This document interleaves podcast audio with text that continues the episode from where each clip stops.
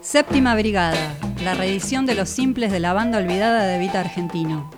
Seguimos en otra historia y hoy vamos a escuchar a una banda del beat argentino cuya formación fue bastante temprana, se remite al año 1968 y duraron más o menos hasta el año 73 y tuvieron una particularidad que fue editar una gran cantidad de singles, concretamente durante esos años, seis años editaron 12 singles, de los cuales 11 aparecieron en el sello DJ y el último, que editaron en el año 73, apareció en el sello Music Hall. Es muy raro esto porque normalmente con las bandas que duraban cierto tiempo y si ya tenían un par de singles exitosos, inmediatamente la compañía, el sello grabador les pedía que grabaran un long play. No sé muy bien por qué esto nunca pasó, me estoy refiriendo al grupo Séptima Brigada, que habían comenzado con un nombre en inglés, The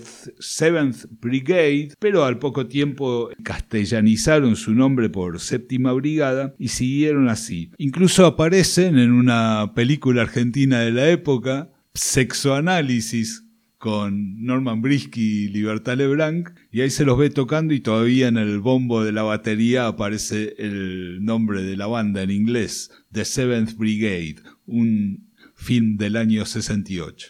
No sé por qué les decía, en el caso de Séptima Brigada nunca llegaron a grabar el long play, y su vida se, se limitó a los, a los, singles, que como les decía, editaron una gran cantidad, y, y bueno, las actuaciones en vivo, que eran especialmente a fines de los años 60 y principios de los 70, eran el ámbito de trabajo de este tipo de bandas, los bailes en clubes y toda esa cuestión. Séptima Brigada tuvo un montón de formaciones, como cinco formaciones diferentes, y los constantes a lo largo de su, de, sí, de su trayectoria fueron Osvaldo Eduardo Merry Bosch, que era el cantante y que además este, tocaba pandereta, percusión, armónica, saxo, y Pedro Botti, que era el guitarrista, más Rubén Alonso, que era el bajo.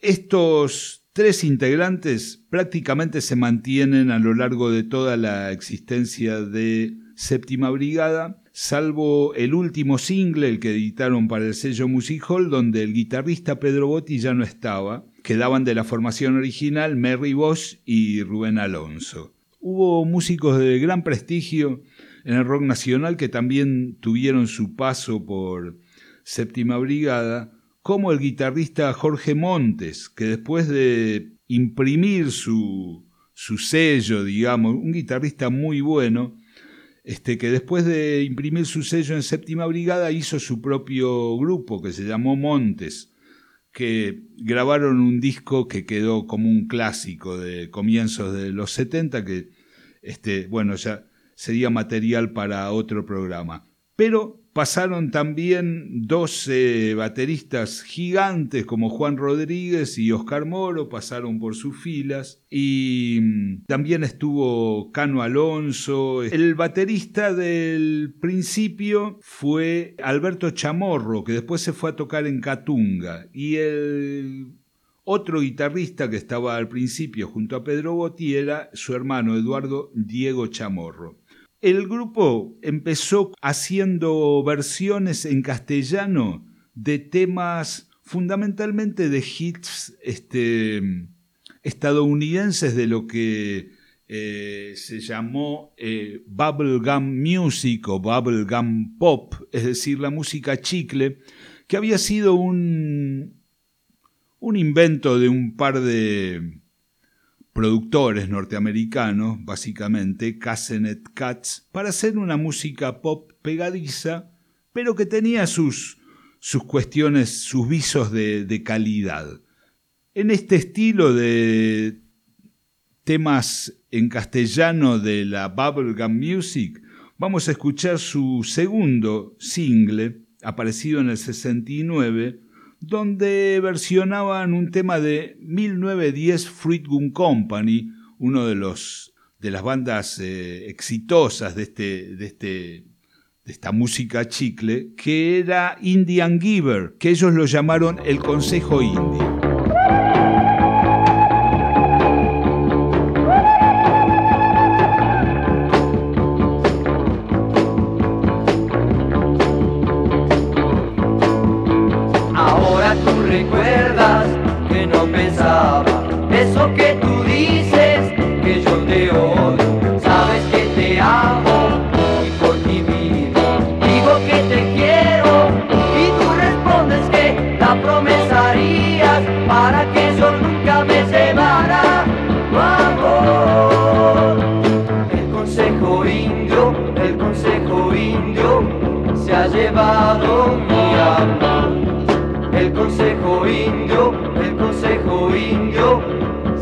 babu.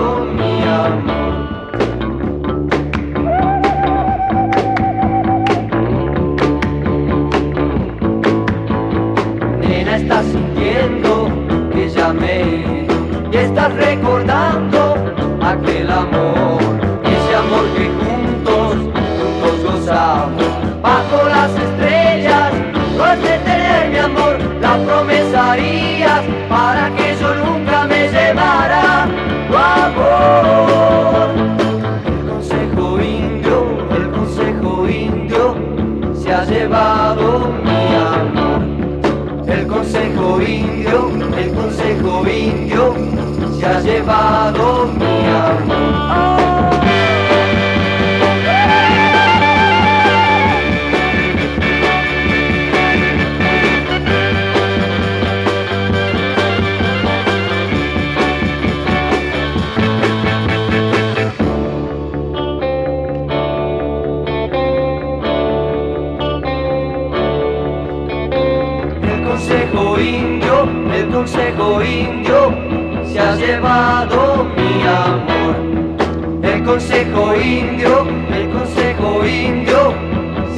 Salvador.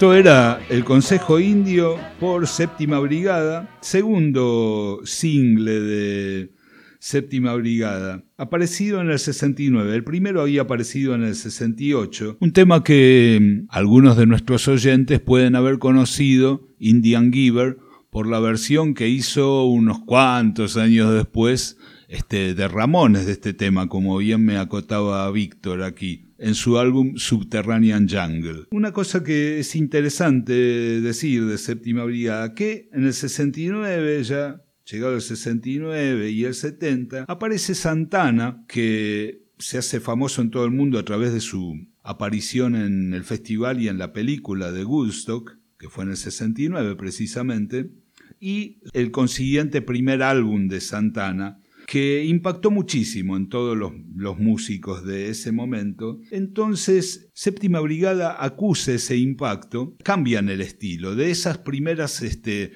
versiones traducidas de éxitos del rock estadounidense, pasan a ser temas propios con cierta cuestión latina influenciada por eh, Santana. Acá había salido también Catunga, a imagen y semejanza de Santana, y ellos incorporan a este gran guitarrista Jorge Montes, que pone su impronta, pero fundamentalmente en los lados B. Era una cuestión bastante común en el rock de esa época, que mm, a las bandas se les daba el lado A para que grabaran un hit y se les concedía como el lado B para que hicieran lo que quieran, es decir, para que grabaran un tema bueno por ahí. Y así fue. Séptima Brigada tuvo un primer hit con el tema Paco Camorra y ya al single siguiente, ya había entrado Montes en la formación, tuvieron otro hit con Juan Camelo, un tema bastante simpático que algunos recordarán.